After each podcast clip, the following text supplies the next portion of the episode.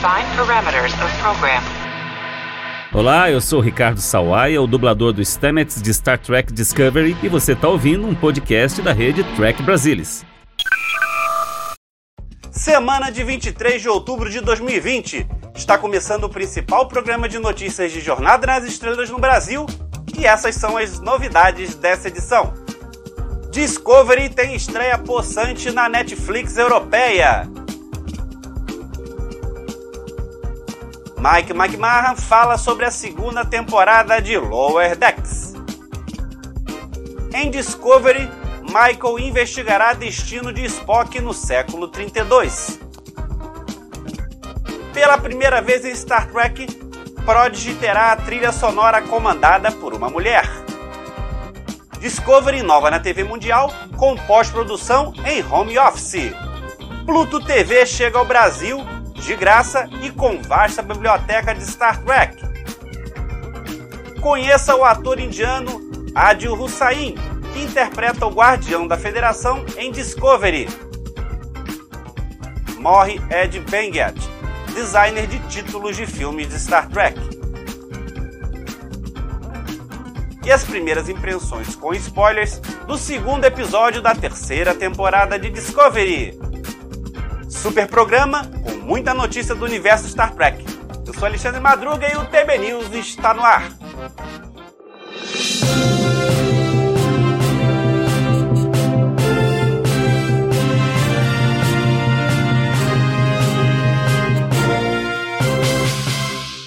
O design gráfico e tipógrafo Ed Benguet, que projetou fontes e logotipos para os títulos dos filmes Star Trek Generation em 94, Star Trek Primeiro Contato em 1996 e Star Trek Insurreição em 1998, morreu na semana passada em casa em Cliffside Park, aos 92 anos.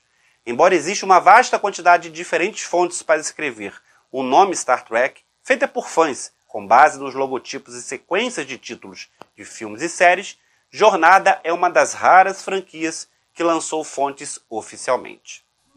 Os longas de A Nova Geração, que substituiriam os da série original, o designer foi contratado para criar as letras para os títulos de abertura.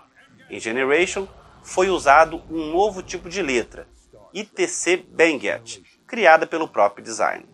O novo visual de filmes não mais seria relacionado à fonte Serpentine, utilizada nos títulos de TV de A Nova Geração. As letras são preenchidas com um gradiente azul, uma linha separando Star Trek do título do filme. Em primeiro contato, a mesma fonte Benguet foi usada, mas pela primeira vez o título do filme é maior do que Star Trek, que precisa de linhas em ambos os lados para estabilização óptica. Quanto à insurreição, os títulos são alterados novamente, desta vez para uma fonte Elan. E o nome Star Trek é menor que o título, que vem uma fonte alta e estreita, um tanto genérica. Benguet criou cerca de 600 fontes e ficou famoso por seus designs dos logotipos das revistas The New York Times, Playboy, Reader's Digest, Look e propagandas da AT&T, Coca-Cola e muito mais. No cinema e televisão, destaque para o Planeta dos Macacos, Canhões de Navarone e a recente Stranger Things, a família Trek Brasilis presta todo respeito a Ed Benguet e deseja todos os sentimentos à família do design.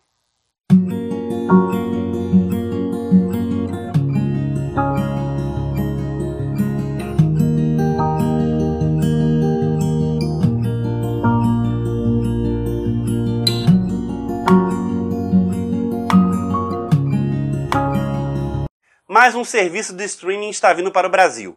Além de Netflix, Amazon Prime Video, Globoplay e futuramente a Disney Plus, teremos a chegada da Pluto TV, que pertence à Viacom CBS.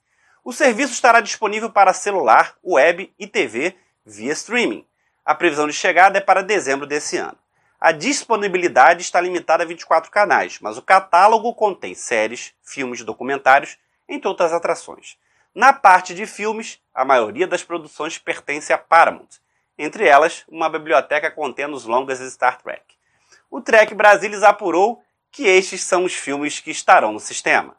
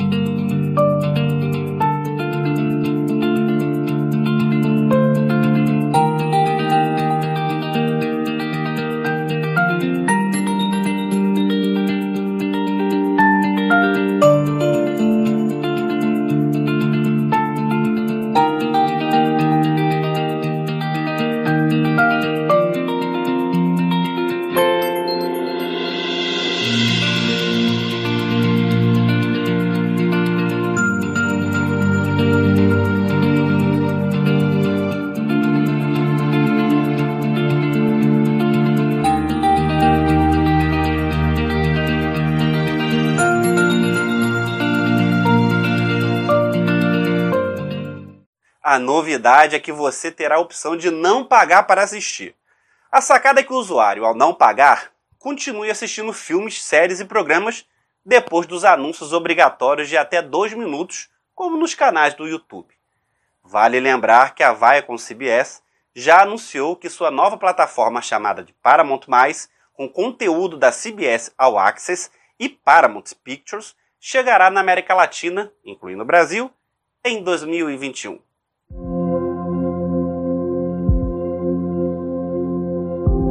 Nami Melumad foi escolhida para fazer a trilha sonora da série animada Star Trek Prod, a ser exibida pela Nickelodeon. A compositora israelo-holandesa foi a primeira mulher a compor uma trilha para Star Trek, a do episódio Q&A de Star Trek Short Tracks, e agora será a primeira mulher a comandar a trilha sonora de um seriado de Star Trek.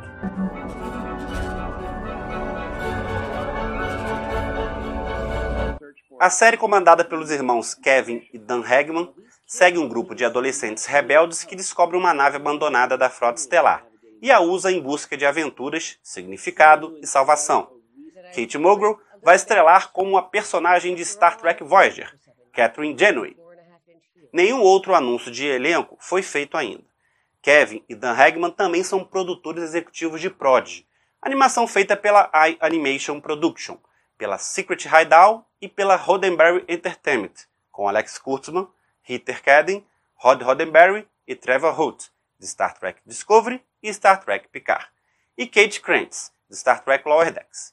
Ben Hybon, de Code Hunters, atua como diretor, coprodutor executivo e líder criativo do projeto.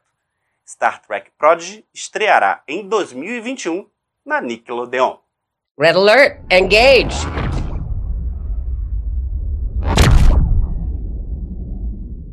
O produtor executivo de Star Trek Lower Decks, Mike McMahon, falou sobre como era importante para ele permanecer fiel aos seus companheiros fãs ao fazer o novo seriado. E também comentou de como será a segunda temporada da série. McMahon afirmou que não quis trair ninguém, mas precisava fazer algo novo. Que Deep Space Nine fez algo para ele. Voyager também. Enterprise. Cada um desses novos shows fez algo novo. Para ele, Lower Decks não traz Jornada nas Estrelas, que se quebrou as regras de Jornada nas Estrelas, porque Lower Decks é obviamente uma comédia. Mas no coração, este show é Jornada nas Estrelas. Tudo, desde as escolhas do design, da música, até as palavras que os personagens estão dizendo. Uma das maneiras com as quais Lower Decks se uniu ao universo de Star Trek foi através de muitas referências à franquia, algo que o Trek Brasilis analisou para cada episódio. E aqui vale uma menção mais que honrosa ao brioso trabalho de Lúcia Hatz, que a cada episódio fez tantos calos nos dedos e cansou os olhos atrás de tantas referências Trek.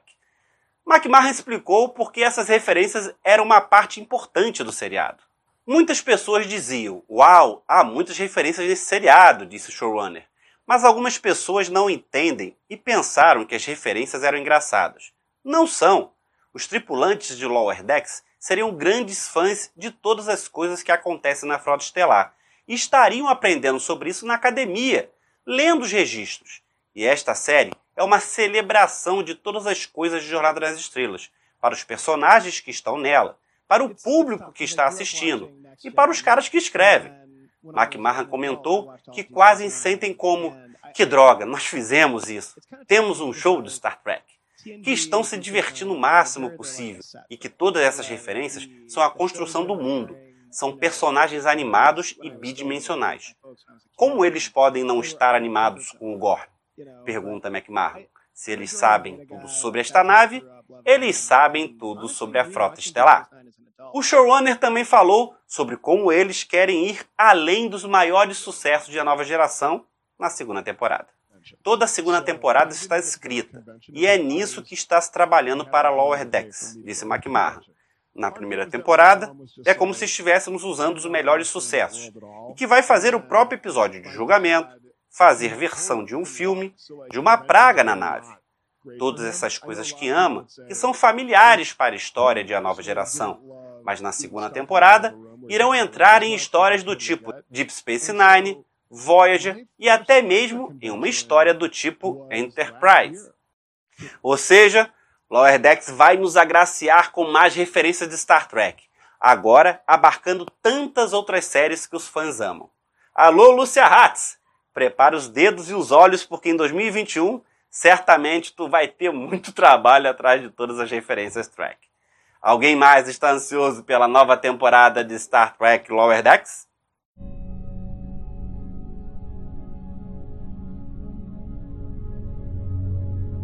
A terceira temporada de Star Trek Discovery inovou e conquistou importantes marcas.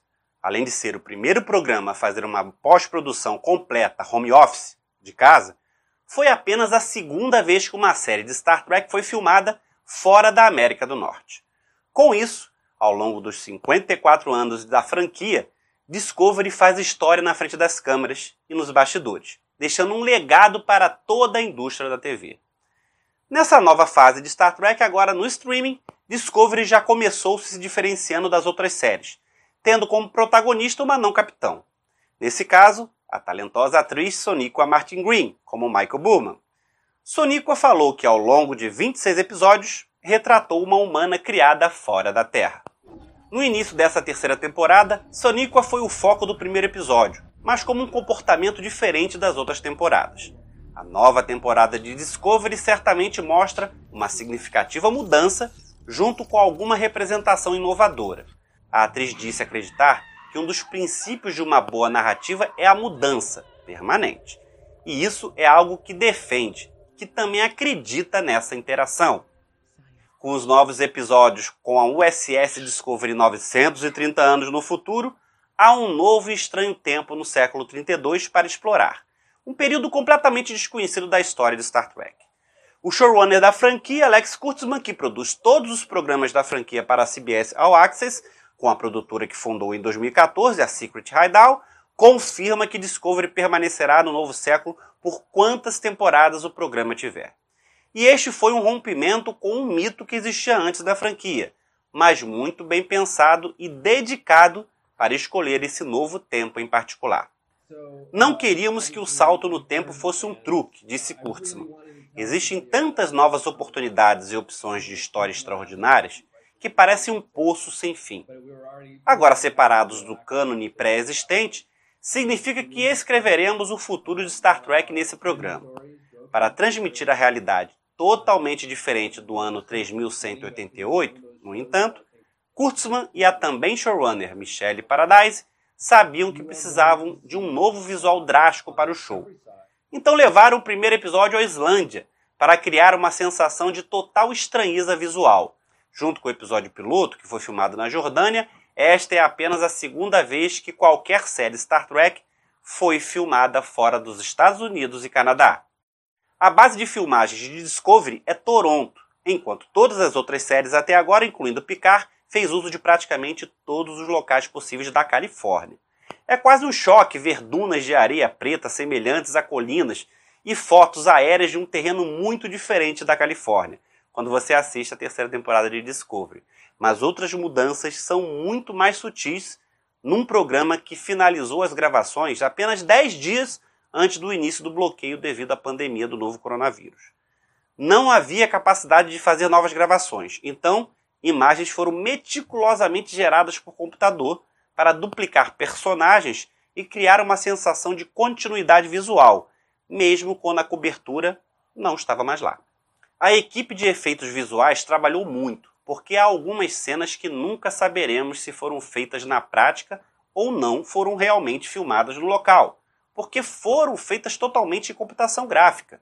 No entanto, os dublês e atores não são inteiramente computação gráfica. Cada ator que precisava de capturas de imagens recebeu equipamento de captura de movimento para finalizar elementos de sua atuação em casa. É um ator de verdade em seu estúdio doméstico de captura de movimentos que então é renderizado no computador como uma coisa viva, disse Kurtzman. É uma pessoa real. Cada um dos nossos atores foi escaneado. Então pode-se realmente impor rosto em um corpo, o que foi algo incrível. Os editores milagrosa e heroicamente levaram seus compartimentos de edição para suas salas de estar. E cortou-se a temporada inteira, tudo a partir de um laptop. O compositor Jeff Russo enviou microfones para a casa de cada um dos integrantes da orquestra para que eles pudessem gravar as partes individualmente e pudessem ser mixados posteriormente, como se tocassem uníssono. Kurtzman e Paradise revisaram os efeitos visuais com o supervisor de efeitos visuais Jason Michael Zimmerman várias vezes por semana. Criar efeitos visuais, mesmo em circunstâncias normais, pode levar de 8 a 10 meses, e o trabalho nos efeitos da terceira temporada ainda estão em andamento. We all will. A terceira temporada de Star Trek Discovery estreou com o pé direito na Europa, onde a série é exibida pela Netflix. Logo após a estreia, chegou a ser a segunda colocada no top 10 britânico, depois caindo no domingo para a sétima posição. Situações similares foram observadas em outros países europeus. Na Suécia, a série esteve na posição 3, logo após a estreia, caindo para a oitava posição no domingo. Na Bélgica, aparecia na quinta posição também no domingo. Na Croácia, na terceira. Quarta posição na Alemanha e nona na Rússia. No Brasil, onde Star Trek tradicionalmente não tem muita força, Discovery ainda não apareceu no top 10, como já seria de se esperar. É a primeira vez que os fãs têm uma referência direta do desempenho de audiência de Discovery na Netflix, graças à implementação da lista de top 10, que o serviço de streaming atualiza diariamente. Na exibição das duas temporadas anteriores, esse sistema não existia, e tudo que se podia ter eram inferências, principalmente com estimativas de demanda na internet feita pela empresa Parrot Analytics. Não é costume que qualquer serviço de streaming divulgue seus dados de audiência. Mas a lista top 10 da Netflix faz o serviço ao menos no contexto de seus próprios conteúdos. E sabemos que estar entre os mais vistos na Netflix não é coisa pequena.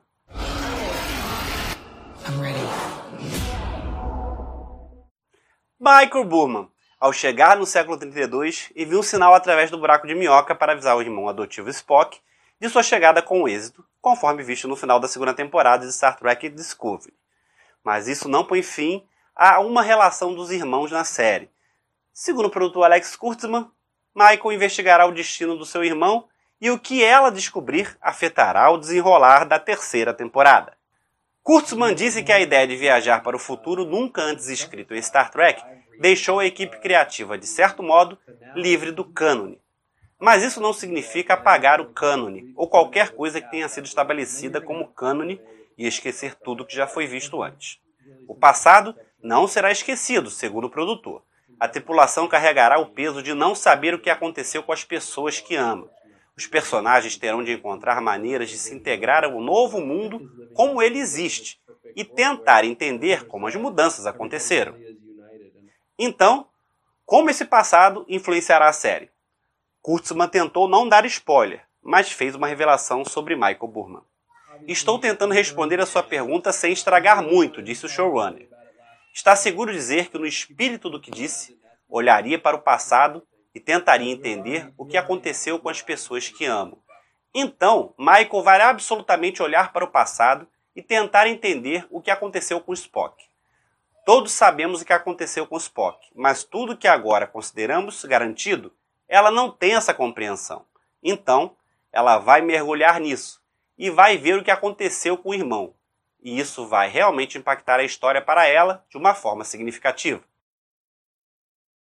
Haverá implicações com relação ao episódio Unificação de A Nova Geração ou mesmo com a linha de tempo Kelvin? Que parte da linha do tempo Michael saberá a respeito de Spock e quais as implicações na série é um mistério. Aguardemos as cenas dos próximos episódios ansiosamente. You never lost me, Michael. You found me. You saved me. Adi Hussain, ator indiano intérprete de Aditya Sahil, personagem filho de um antigo oficial de ligação da Federação e que mantém um escritório com os ideais federados no século 32, no primeiro episódio de Discovery, deu uma entrevista onde falou da experiência de trabalhar na série. Adil destacou que ficou impressionado em atuar com Sonica Martin Green, que já tinha atuado em milhares de espetáculos em todo o mundo, por pelo menos 73 filmes até agora. Mas quando vai trabalhar com outra pessoa do mesmo calibre, que também é uma pessoa muito simpática, é como dois atores em Katakali, uma dança teatral indiana interpretado exclusivamente por homens, que estão se encontrando de diferentes áreas do estado de Kerala. Eles não se conhecem, mas sabem o que têm que fazer. Que ganhou o papel dele em Discovery depois que seu agente ligou e disse que queriam que ele fizesse um teste e respondeu que se gostasse do papel, o faria. Achou o personagem muito intenso, emotivo e muito bem escrito. Gravou um vídeo de teste com o próprio celular e enviou para os diretores. Depois de uma semana, disseram que estava dentro. Para Adi Hussain, a experiência de filmar Star Trek foi única, porque se está trabalhando com os melhores dos melhores. Que a melhor parte foi que o trataram como igual, ao contrário do que acontece na Índia. Adil afirmou que qualquer que seja a educação que se tenha em cada lar, há um sistema feudal patriarcal na Índia. Então, até mesmo as mulheres praticam o patriarcado ou o feudalismo. E essa é a maneira como se trata a pessoa que vai trabalhar, nunca como iguais. E Adil também contou como foi apresentado ao elenco por Sonica Martin Green. Apesar de ser estrela de Star Trek, a primeira coisa que Sonica fez foi me apresentar a toda a equipe, disse Adil. Eles formaram um círculo e foi apresentado. Ela disse: Este é Adil Hussain da Índia. Bem-vindo à família de Star Trek. Então todos olharam para ele e achou que esperavam que dissesse algumas palavras. Então disse que nasceu em uma pequena cidade no estado de Assam, chamada Goalpara, onde os jornais costumam chegar três dias depois. Hoje está atravessando a galáxia com eles, portanto, agradeceu por ser incluída a família. Sonico então deu um abraço apertado e disse da ansiedade em trabalhar com ele. Que na Índia, se é uma estrela e alguém está desempenhando um pequeno papel em dois episódios, esse é um Zé Ninguém, infelizmente. Mas que em Discovery se sentiu tratado em pé de igualdade. Adil já atuou dezenas de vezes em Bollywood a maior indústria de cinema indiana. E não é o primeiro indiano a atuar em Star Trek. Percy Skambata, intérprete da Tenente Lia em Jornada nas Estrelas do filme, também é nativa do país. Já saiu o segundo episódio de Star Trek Discovery, que muda o foco para o resto da tripulação da USS Discovery, saindo do buraco de minhoca da viagem no tempo e caindo em um planeta desolado depois de chegar ao futuro, separados de Michael Bowman sem saber onde ou quando pousaram. Este episódio também foi gravado na Islândia, que representa o planeta alienígena visitado nesse novo enredo, que foi escrito por Michelle Paradise, Jenny Lumet e Alex Kurtzman, e dirigido por Olatunde Osunsanimi. Depois que a USS Discovery cai em um planeta estranho, a tripulação se vê correndo contra o tempo para reparar a nave. Enquanto isso, Saru e Chile embarcam em uma missão perigosa de primeiro contato, na esperança de encontrar Michael. E mais uma vez, um especialista do Trek Brasilis vem dar as primeiras impressões com todos os spoilers possíveis, hein? Do episódio da semana. A vez agora é de Ralph Pinheiro. Fala, Ralph, o que achou do episódio? Olá, Alexandre. Olá, galera. Eu estou aqui para comentar a respeito do segundo episódio da terceira temporada de Star Trek Discovery, Far From Home, Longe de Casa. Bem, diferente da, do primeiro episódio, né, que tivemos um foco na Michael Byrne e, e uma dinâmica de ação bem movimentada, esse segundo episódio ficou mais introspectivo, né? tivemos muito mais diálogos. Né? Destaque para os personagens secundários. Tivemos um pouquinho mais de cena, de profundidade em alguns personagens que não, não vimos esse no primeiro nem, nem no segundo ano de, da série. Né? Como o Bryce falando um pouco mais sem estar com os olhos arregalados, né? A Detman, que não sabemos se vai ter alguma repercussão do que aconteceu com ela na, na queda da, da Discovery. Né? A Nan, o Linus falando um pouquinho mais das suas qualidades e, e por aí vai, né? Então achei essa dinâmica boa e eu espero que continue porque é uma tripulação, é uma família. Né? Mais destaque mesmo eu dou para o Doug Jones, que ele fez Saru. Saru é um personagem fantástico e com a interpretação do Jones ficou muito boa. Ele realmente soube comandar a nave, soube comandar no momento de aperto da nave que estava para cair, no momento que ela teve que fazer os reparos. Foi um comandante no momento em que teve que negociar, teve que ser diplomata, É, e quando teve que ser duro com a Jojo, ele foi. Então eu acredito que foi o personagem que mais se destacou nessa, nesse episódio agora, nesse segundo episódio. Né? Eu acredito que ele vai evoluir muito mais. Então, de um modo geral, eu gostei da, da dinâmica do, do episódio. É claro que tem a cena do Bang Bang, né? Em que eu acredito que tenha sido uma brincadeira dos roteiristas com relação uh, aos antigos faroestes, em que o mocinho chegava num salão no meio do deserto, poeirento, né? Com, fazendo fronteira com nada. E o, o barman lá limpando o seu balcão e com uma arma na mão. Né? Mas, de modo geral, ficou bacana. Tivemos um, um vilão bem estereotipado também, né? sem muita importância. Mas mostra bem, mostrou bem a dinâmica de todo o planeta, do que como funcionava ali, quais eram os personagens, e, e queria realmente a intenção da cena que era construir o aparelho para ajudar nas comunicações, né? Então serviu bem, né? E a Jojo entrando e fazendo aquilo que ela faz melhor, que é chutar as bundas, né? então acredito que é, a cena funcionou bem, foi legal de um modo geral, com uma brilhante fotografia da, do ambiente alienígena. Né? Então eu gostei, gostei do episódio. Com a cena final da chegada da Michael, quem não se emocionou, né? quem não ficou com uma lágrima no olho, é, vendo a emoção da tripulação, que não esperava a sua chegada ali. Né? Então eu acredito que tenha tudo ficado legal. Eu acredito que algumas duplas aí venham a funcionar, se não forem muito exageradas, se for bem na, colocar na medida certa, como o, Saru e a Jojo, né, vamos ter umas boas discussões ali sobre os regulamentos da frota e, e como é, agir fora dos regulamentos da frota. Né. E também a, a, dupla da Jet Reno e o Stamets, se não for muito exagerado, né, vai funcionar uma, uma quebrazinha de de, de cena, né? Na cena de, de ação ali, de tensão, quebrar um pouquinho, botar um pouquinho de humor no momento certo, né? Aquela química funcionou agora nesse episódio, né? então vamos ver se vai funcionar o restante da temporada. Né? E por aí nós vimos um bom desempenho da, desse segundo episódio e acredito que a apresentação foi boa. É, e vamos aguardar agora para as novas aventuras, né? Do que vai acontecer daqui para frente com a Discovery e a Michael, né? O que, que eles vão fazer de agora em diante, tá bom? Então esse foi o meu comentário a respeito do episódio Far From Home. Agora, fica ligado nessas informações muito importantes. Dá um like, deixa comentário do que achou desse programa e aproveita, compartilha ele em suas redes sociais. Sempre que quiser saber mais de Star Trek, corre no portal do Trek Brasilis. O TB News está terminando. Obrigado pela audiência, obrigado pela presença. Nos vemos no próximo programa. Tchau!